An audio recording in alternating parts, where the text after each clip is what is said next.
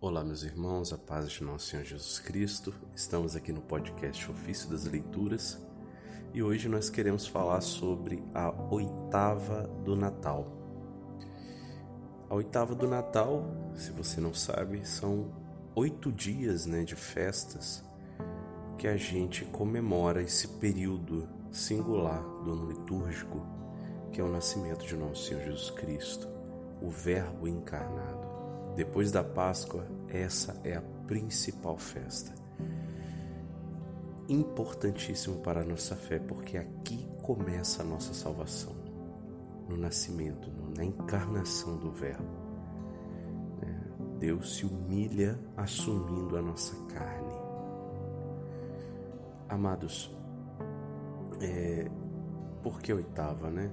Antes, deixa eu te falar, a gente viu antes do Natal a novena do Natal, né? Nove dias de preparação para o Natal. É, também nós temos duas, duas novenas principais da devoção, né? E quase como que tá no calendário litúrgico, vamos dizer assim, que é a novena do Natal e a novena de Pentecostes destas duas novenas é que nasceram todas as outras novenas. E o que são nove dias, né? Por que nove? Qual o significado do nove, né? Na verdade, o significado é em cima do número do dez, né? O dez, aquela totalidade, os dez mandamentos, né? Então, o décimo dia é a festa. Então, há nove dias preparatórios para que no décimo dia a gente festeje. Então isso aconteceu na novena do Natal, nove dias preparatórios e o décimo dia o Natal.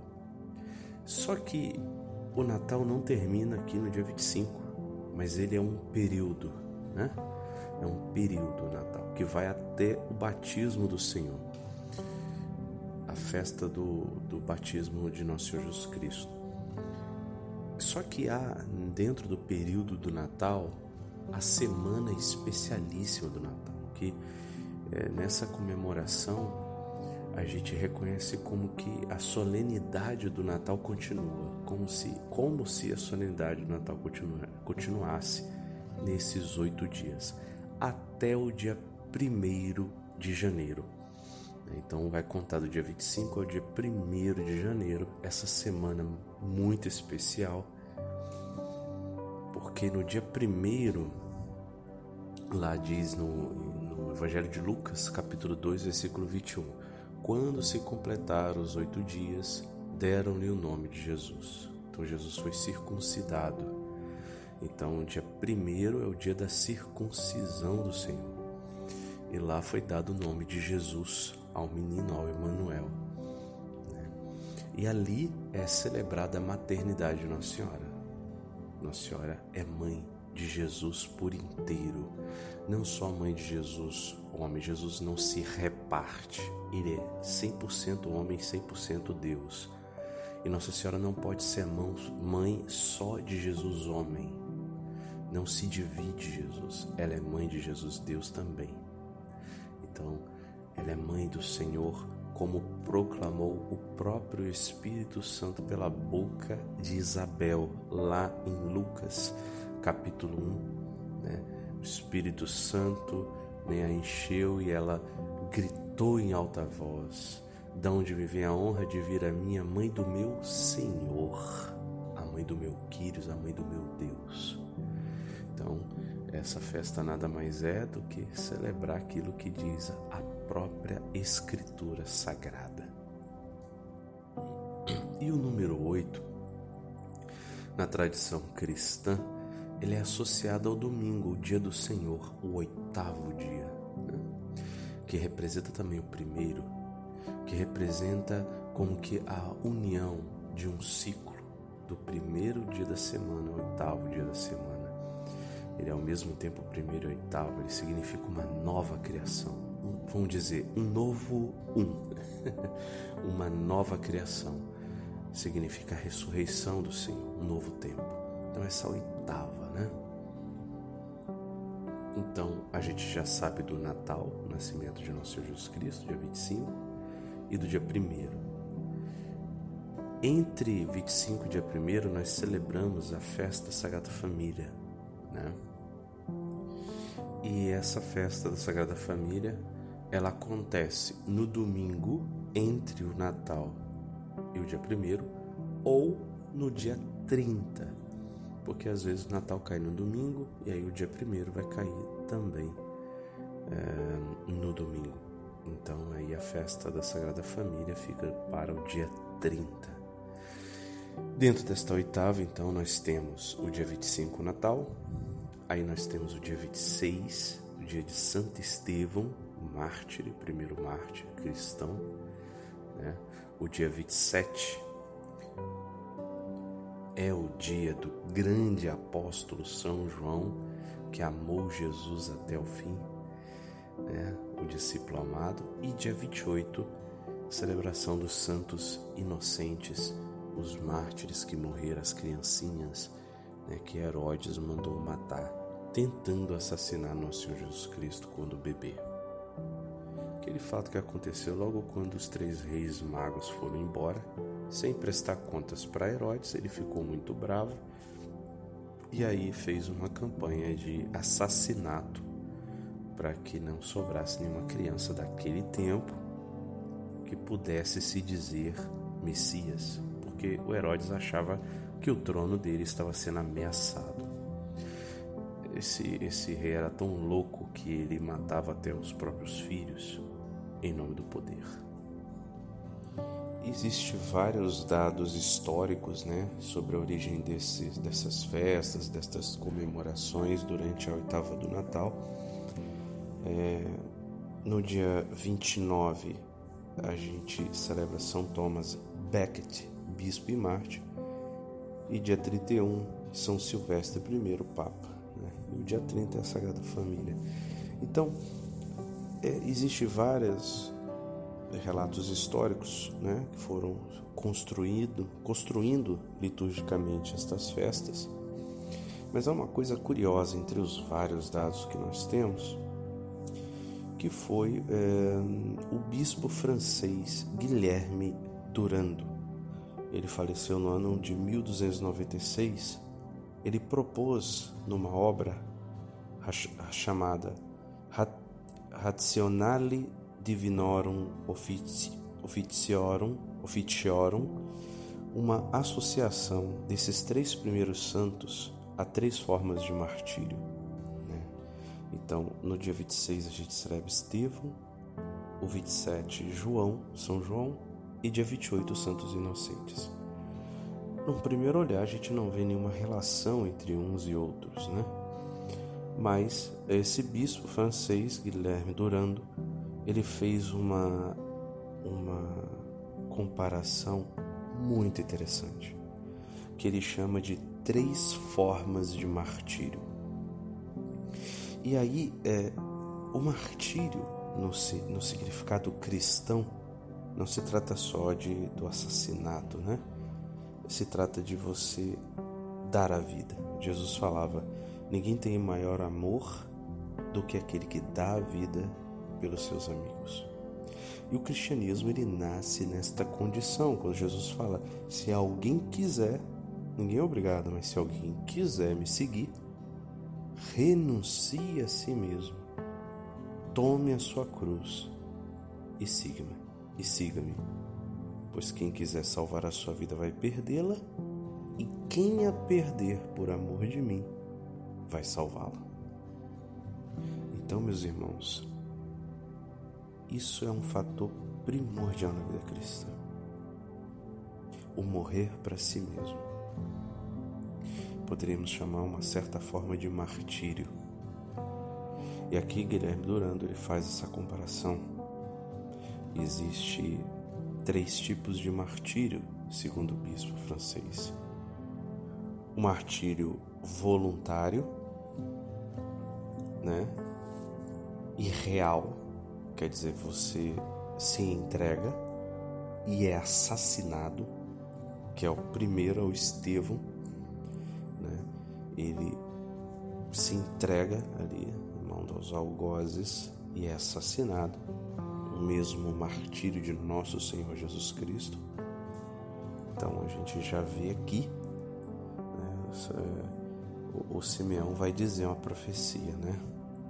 Esse menino vai ser causa de contra, é, queda e soerguimento de muitos em Israel. Então,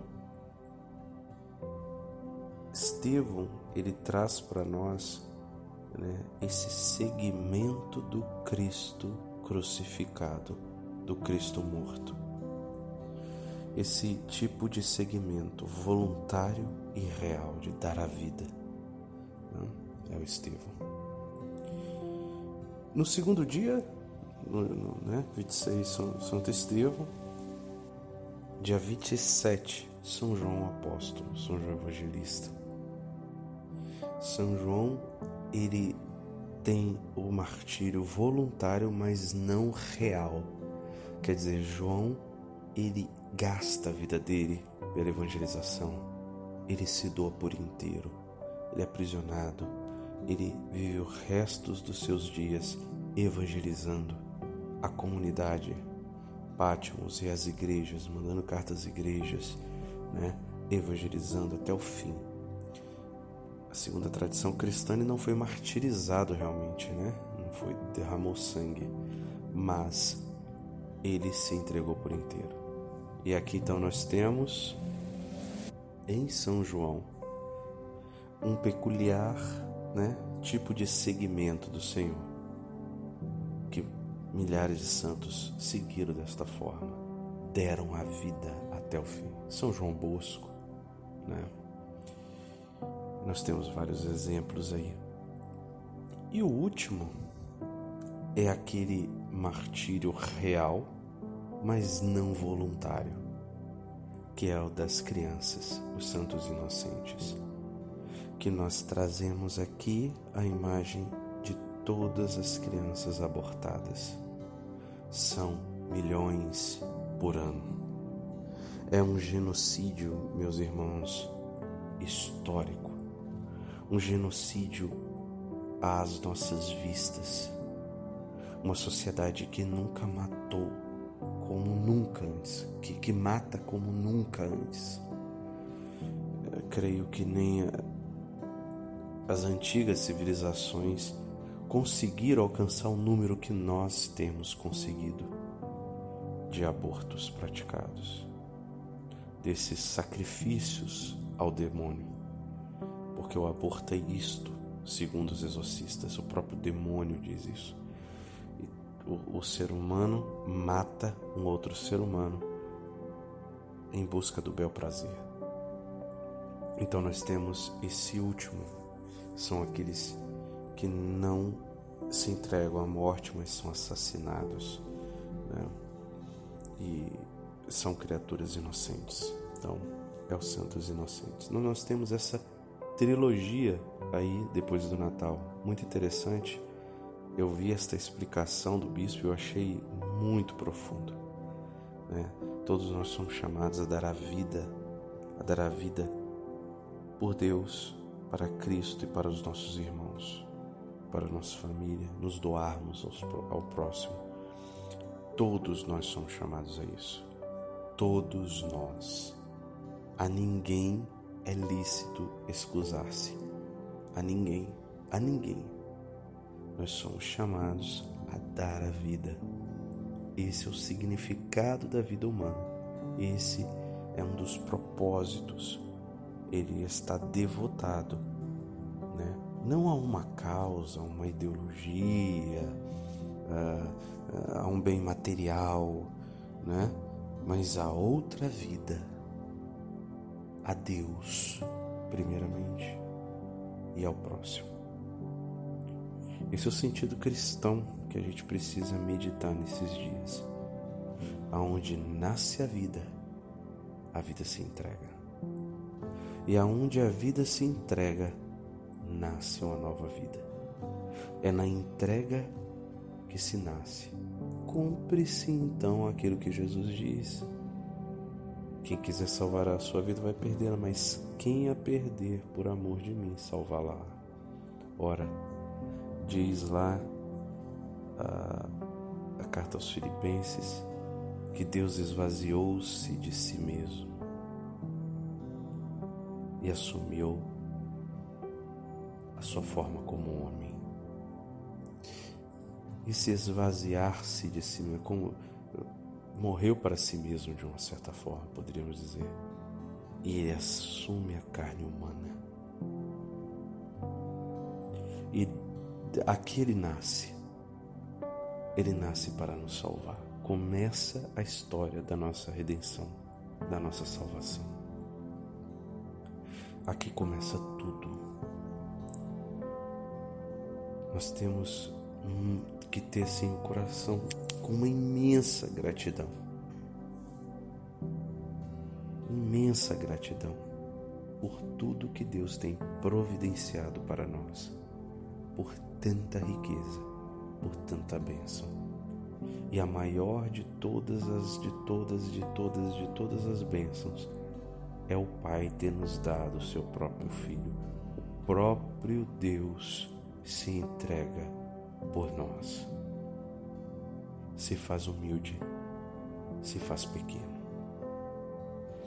E ali no Natal também nós temos uma ligação profunda com a Eucaristia, porque o Verbo se encarna no pão. Ele nasce para nós em cada Eucaristia.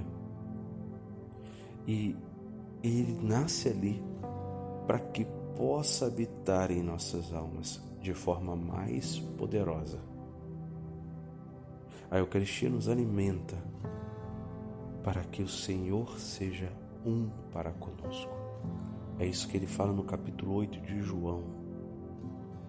Quem come a minha carne e bebe meu sangue, eu estarei nele e ele em mim. O Senhor faz isso para que Ele possa estar em nós e realmente habitar. O Natal se faz real.